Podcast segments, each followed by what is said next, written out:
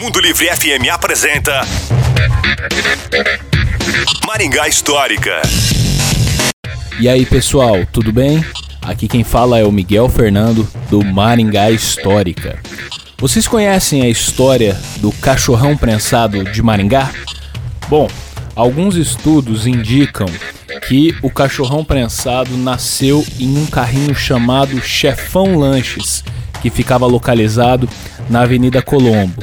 E o proprietário utilizava de uma espécie de fritadeira para prensar o pão de cachorrão.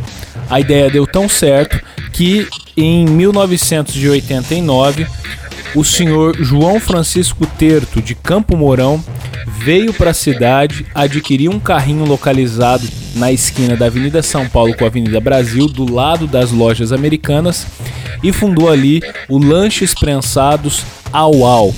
Ele se tornou um grande sucesso. Em pouco tempo, a cidade toda estava com carrinhos espalhados por todos os cantos, usando o lanche prensado como um grande diferencial.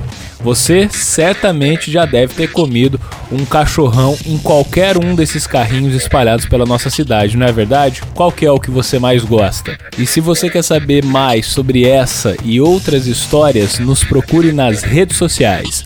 Maringá Histórica. A história em tudo que vemos. Você ouviu Maringá Histórica com Miguel Fernando.